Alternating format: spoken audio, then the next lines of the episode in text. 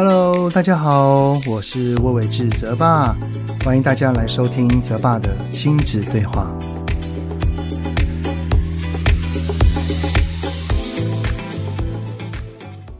Hello，你们好，欢迎收听泽爸的亲子对话，我是亲职教育讲师魏玮志泽爸。上个礼拜六呢，是我儿子跟女儿他们学校的校庆哈。由于是在同一天的缘故，所以我跟我老婆两边都要赶场。儿子那边呢，他在学校有社团的表演，而女儿呢，则是她要跑大队接力。这场大队接力哈。我自己的内心可谓是五味杂陈哈，因为等于是我女儿在小学期间最后一次的运动会了。我当时哈手上在录着影，然后我眼睛看着她，看到他这样子卖力接到棒子之后，全力的奔跑。哎呀，我真的觉得我的女儿长大了，她明年啊就要上国中了，真的觉得时间过得好快好快哦。从之前到现在，哈，参加学校的活动，像是运动会或是园游会，有一个很有趣的点，不知道你们有没有发现到，就是孩子的年龄越小，哈，通常爸爸妈妈的参与度就会越高。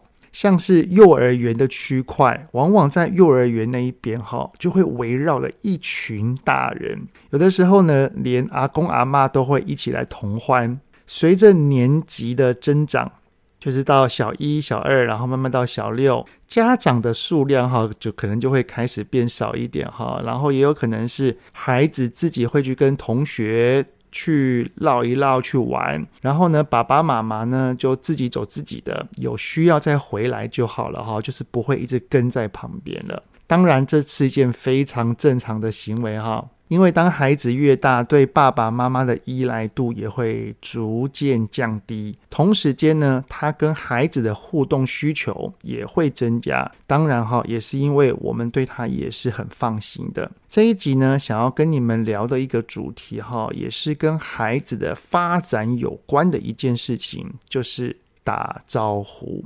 我之所以会想要录这个题目呢，是因为每到幼稚园进行演讲的时候，这个问题啊，也几乎都是必问的问题之一。这就表示许多的爸爸妈妈都很关心这个议题。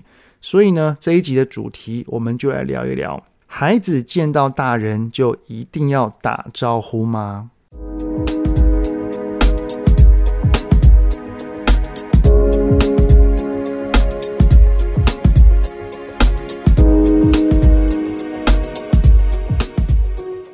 我在小的时候呢，由于亲戚还挺多的哈，我有两位叔叔、三位阿姨以及两位舅舅，所以还挺常遇到打招呼这件事情的哈。当然啦，现在要回想以前的我是否有打招呼，我当然也忘了啦。不过在我的印象当中，对长辈打招呼这件事情是没有任何不好的回忆的。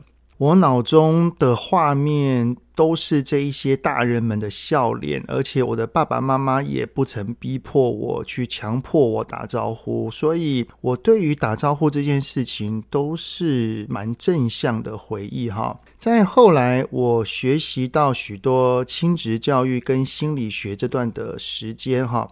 也开始慢慢理解到，打招呼或者可以说是有礼貌哈这类的行为，它其实就是一种社会化的过程。什么是社会化呢？社会化就是从出生的襁褓阶段，以自我为中心来面对外界。慢慢慢慢的转化成能够融于群体、融于团体，能够试着站在他人角度来思考的一段过程。所以，具备打招呼的能力，其实是需要伴随着他的成长。同时间，他也必须要拥有同理心，才会发自内心，不用他人提醒就能够做出这样的行为的。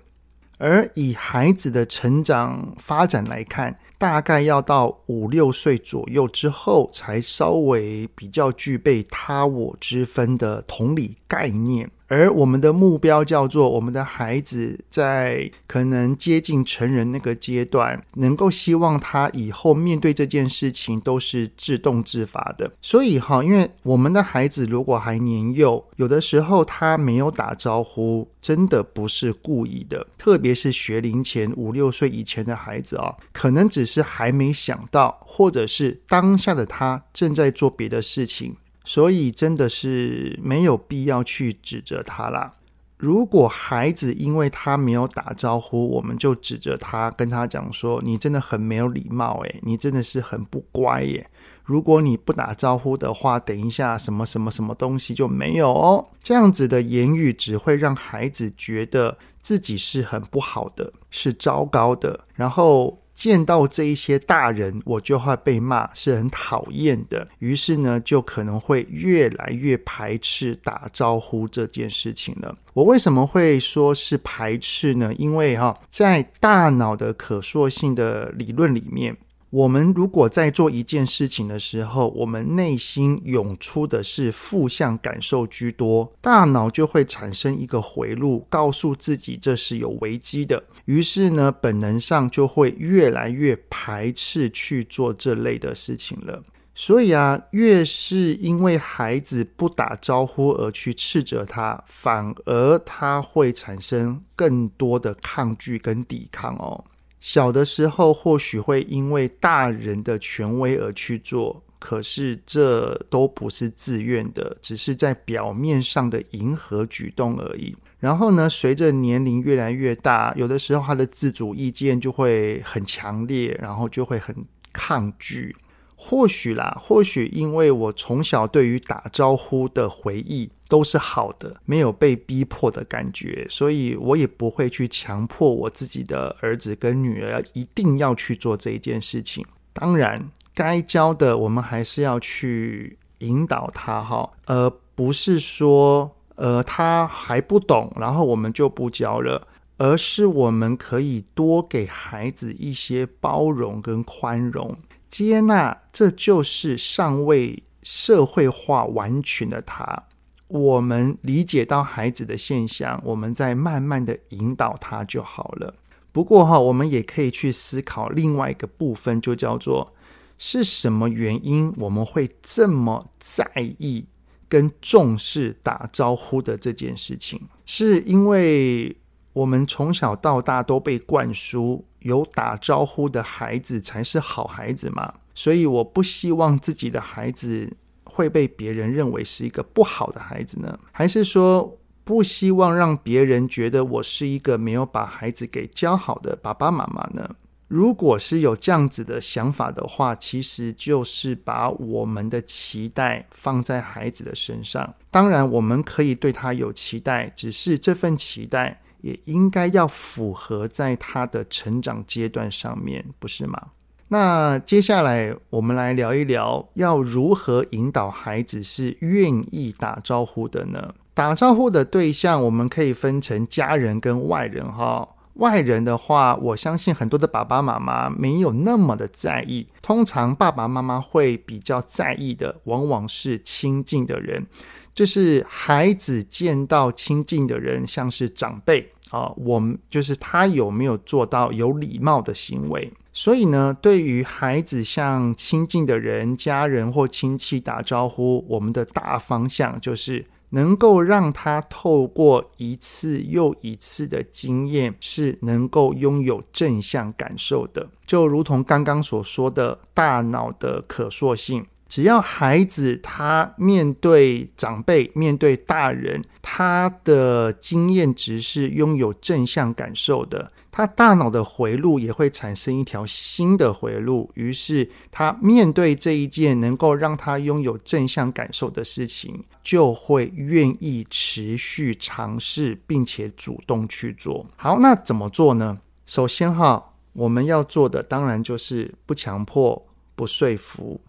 也不指责，特别是面对久久才遇到一次的亲戚，孩子对他们也不熟悉，况且有一些孩子的个性就是比较怕生，呃，遇到一个他会紧张的环境，他就会躲在爸爸妈妈的身后。面对一个比较高大的大人，他不愿意开口，这都是很正常的，对不对？所以我们要怎么去引导他呢？好，那要怎么引导呢？我们可以在即将要遇到这些亲戚或长辈之前，不管是在路上，在家里，我们可以跟孩子做一些事先的预告以及练习。我们就可以跟孩子说：“孩子啊，等一下我们要回阿公阿妈家喽，他们好期待能够见到你哦。”不过呢，妈妈知道你已经很久没有见到他们了，可能会有一些陌生，所以看到阿公阿妈的时候，你可能会有些紧张，这都没有关系哦。那么你觉得你能够跟阿公阿妈打招呼吗？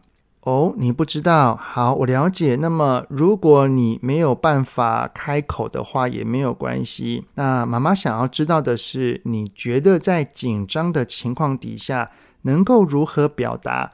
至少能让阿公阿妈知道你是有看到他们的呢，像是挥挥手啊、点点头啊，你觉得你能怎么做呢？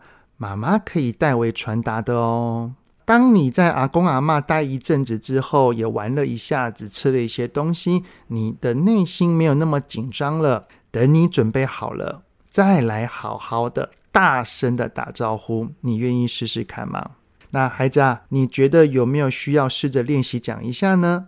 妈妈可以陪你练哦。好，以上的这一些的事先预告跟所谓的练习，可能比较算是学龄前的孩子哈。那如果是大小孩的部分，我相信他们的社会化的程度是比较进步的，同理心也可能是比较多一些的。不过我们还是可以慢慢观察，就是。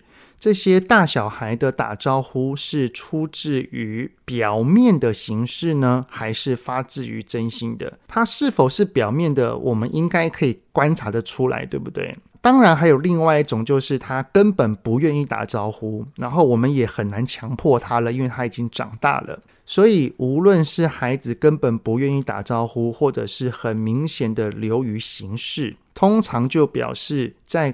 过往他在打招呼这件事情的经验可能是不太好的。如果他愿意的话，哈，我们可以试着跟他关于打招呼的过往经验来好好的聊一下。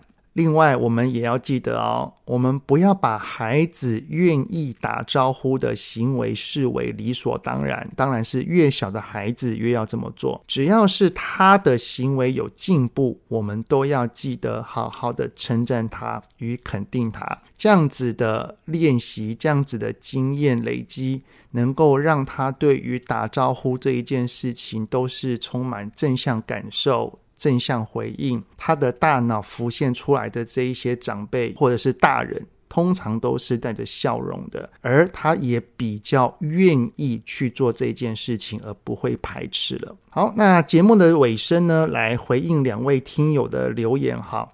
有一位叫做罗优娟的听友在 Apple Podcast 上面问到说。泽爸你好，我因为工作的关系和太太女儿是新时代的假日父母。假日妇女，我们只有在假日的时候才会见面。由于老婆也会去上班，平时视讯的话，太太下班也晚了。虽然说假日的时候一定会带出去培养感情，但是孩子目前两岁，有的时候还是会说不要爸爸。虽然知道他不是故意的，但是我听了还是会有一些难过。更有一次回娘家，感觉到孩子看到我时很想接近我，但是又有着不失尴尬的微笑，有些。怕怕的躲在妈妈的背后，那我就会觉得怎么会让我的孩子有这种感受呢？所以我想请问哲爸的是，还有什么办法是能够让我与孩子建立亲密关系的呢？好，关于这个状况哈，我没有单独拉一集出来跟这位听友们分享，是因为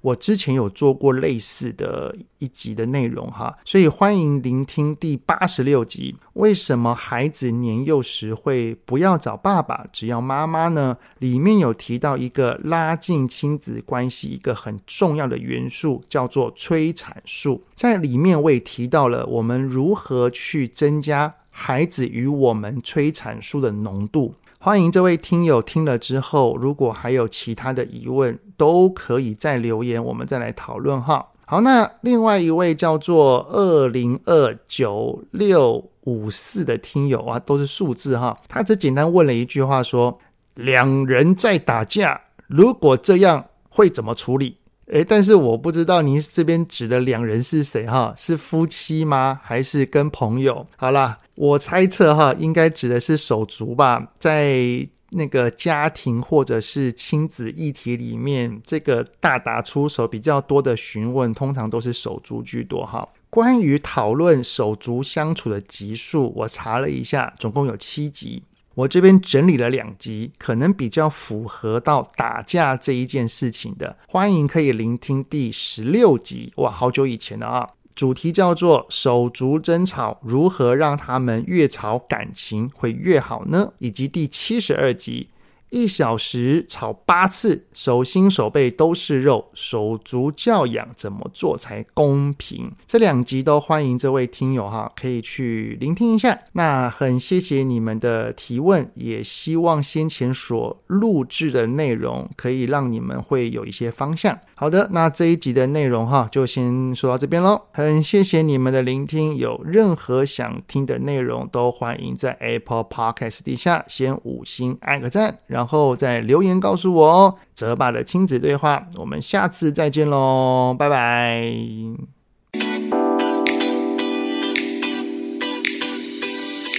希望今天的节目有让您与孩子之间有着更好的相处。欢迎在各个收听平台订阅泽爸的亲子对话。如果是用 Apple Podcast，请以五星按赞给予肯定，也欢迎留言，我们一起讨论哦。如果有想要听什么亲子的议题，请欢迎告诉我。愿天下家庭的亲子关系能够更好。泽爸的亲子对话，我们下次见。